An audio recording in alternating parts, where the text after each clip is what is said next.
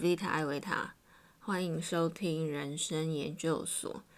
今天想要来聊的是：你够独立吗？你是一个独立的人吗？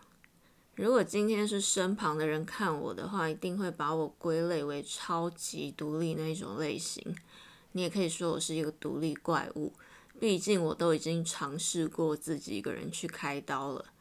这几年在台北下来，一个人搬家，一个人东奔西走，早就已经是家常便饭了。所以我想，也许我可以提供一些我自己的经验，给真正想要学习独立的你，或是你被迫面临要独立的你。其实我认为呢，嘴上说要学习独立的人，大概离真正的独立还有蛮长的一段距离。依照我自己的经验啊，我认为独立的确是需要学习而来的，但会让一个人真正独立的原因呢，通常都是被迫的。也许是因为身边呢再也没有一个可以依靠的人，或者是在那个时空下呢，你认为再也没有值得信赖的人，或者是你意识到你该为自己或对你而言重要的人负起责任。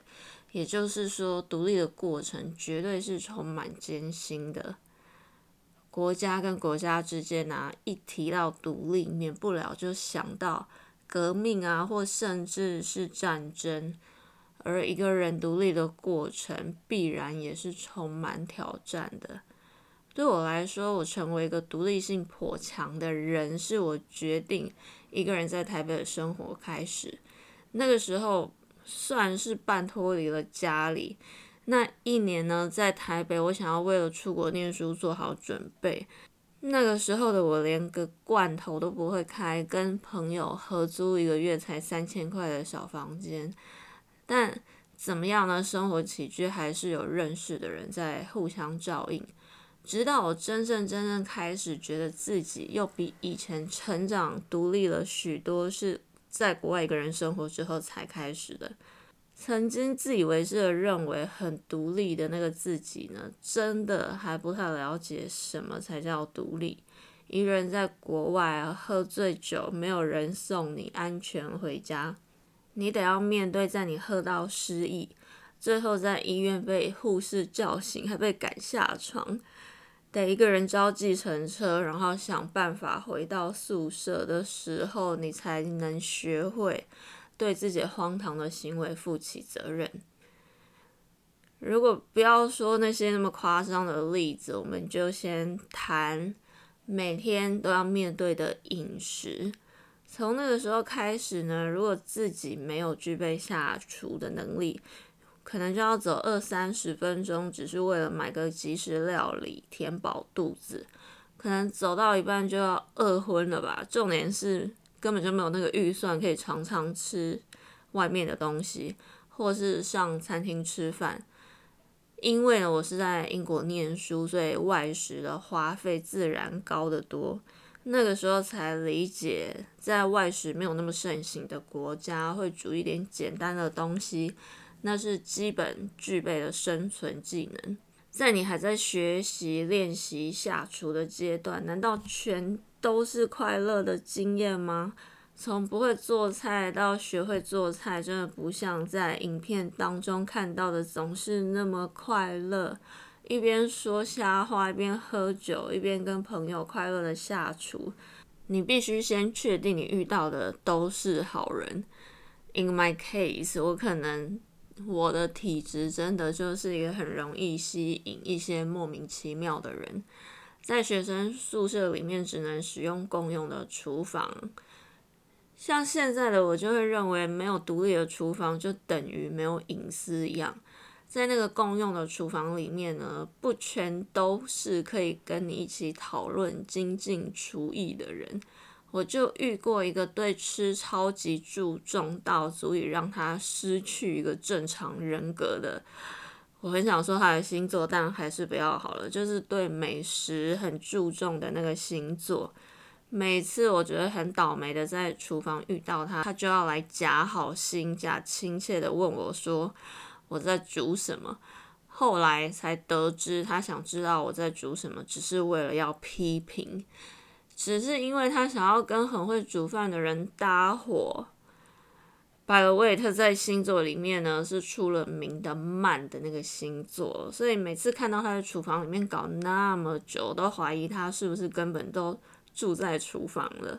有一次我问他说啊，按你煮一餐都要弄多久啊？他说大概三四个小时吧。然后我很惊讶的说，哈，那你一天要花那么多时间煮饭哦？他竟然回我说，拜托，你吃什么我吃什么。他的那个态度讲的好像别人吃的是馊水一样，所以你说在学习的过程不是都只会遇到好事，你要经历那个学习的过程，你会不知道一餐的分量大概是多少，你可能会买了很多你不知道怎么处理的食材，不知道怎么处理，然后煮失败了要全部倒掉的时候呢，你还要面对浪费食物的罪恶感。你也会遇到一些疯子，为了自己的私欲，然后呢就急于评论你。也有那种时候，你已经度过了很累的一天，或者被这个世界磨损到不剩一点精力的时候，回到家没有家人或其他可以照顾你的人，煮好一餐在等着你，你要自己从洗菜、切菜、烧水，每个步骤都只能靠自己。有时候也会因为呢，你没有考虑周全，你想要吃乌龙面，可是却忘了买乌龙面，或者是等到自己烧完菜才发现自己忘了煮饭，这些的种种都是你成为一个独立个体，必须为自己的身体健康负责任，而必须要好好学会照顾自己的过程。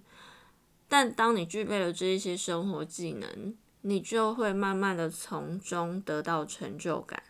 从这些令人不愉快的经验当中知道要规划好时间，要事先采买每一项食材要怎么样冷藏才能最保鲜。吃过一顿没有饭的咖喱饭之后呢，你就永远不会忘记在开始做菜之前一定要记得先煮饭。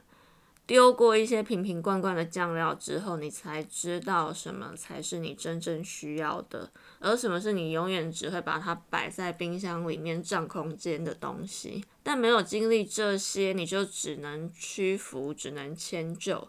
迁就那一个跟你在一起负责下厨的人。有时候呢，是因为你没有选择，你也只能迁就。但是，当你拥有这些独立的能力，你就能去探索什么是你真正喜欢的，而什么是你一直遵循传统、遵循大家的习惯，但也许你自己其实并不那么喜欢的东西。就像我学会下厨之后呢，我才发现，原来我可以接受很多以前我不能接受的东西，好比说金针菇。我以前超级讨厌人家在火锅里面加金针菇的，金针菇只要在汤里面煮久一点，这个汤就会变得糊糊的。小时候每次被迫吃金针菇呢，然后就会觉得怎么那是一个永远都咬不断的东西，然后觉得它非常讨厌。但当我开始自己煮饭之后，我就发现，其实你只要把金针菇。根部的部分还没有完全分离的部分切掉多一点，就不会有那个咬不断的问题，并且你一定要在煮汤的时候呢，控制好时间，串烫一下立刻捞上来，它就不会影响到整锅汤的风味。光是一个金针菇啊，就有这些细节，更不要说后来我慢慢学着怎么样去处理各种的蔬菜。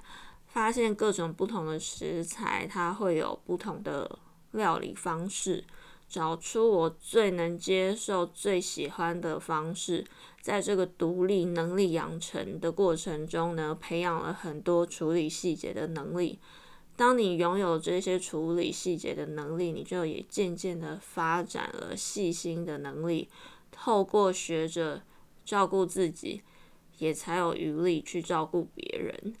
在这一些拥有独立技能的同时呢，我也渐渐的找到独自生活的频率。当你在跟别人相处的时候，你就不用总是迁就，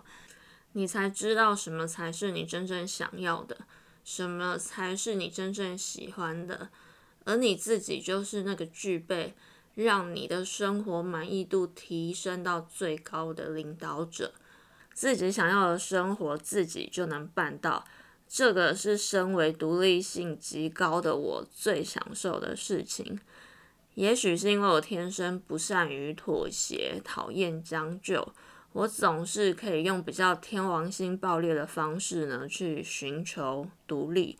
把自己置身于一个完全陌生的环境，从陌生到熟悉，那过程呢，慢慢的被我铭刻在体内。我总觉得我要用自己的身体去体验，用自己的脚去行走之后，才能一步一步的从零到有的去打造一个让自己拥有安全感的归属。会突然有感，是因为呢，常常有人对我说：“哎，你好厉害哦，我就是没有办法像你那么独立。”这让我想到最近看完的《正向专注力》里面提到的。当你对一个人生经历重大考验的人说：“我真不知道你是怎么办到的。”作者说呢，这句话表面上看起来似乎是句支持的话，但如果认真分析的话呢，其实人们真正在说的是：“天哪，你碰到的那种情况真是太糟了，我无法想象在这么惨的生活里还要正常过活。”这完全就是我听到这些人讲这句话的感觉。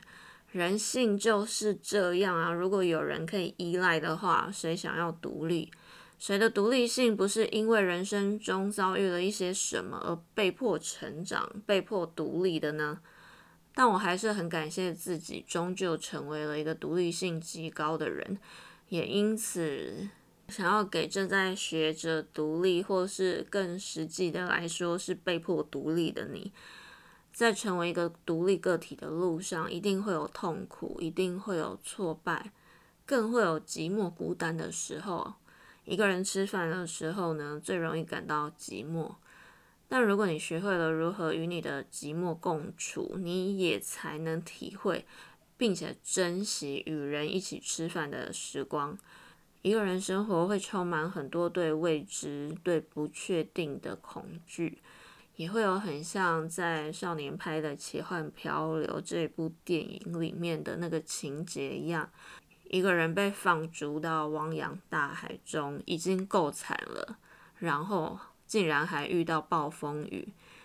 你会很想崩溃大喊，想要放弃，认为自己被上天完全的遗忘了。但是，只要你度过了这些暴风雨，你的独立性才得以茁壮，你的能力会增强，信心也一定会增强。下次再遇到同样的事情，你就会有信心自己一定能度过，能跨越。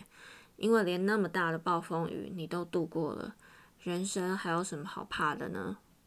这一集呢，也有一点像是我自己的独立宣言。今天也感谢你收听人生研究所，想听听看大家在学习独立的路上有什么感想，欢迎跟我分享哦。那人生研究所下次再与你一起研究人生，祝福大家平安。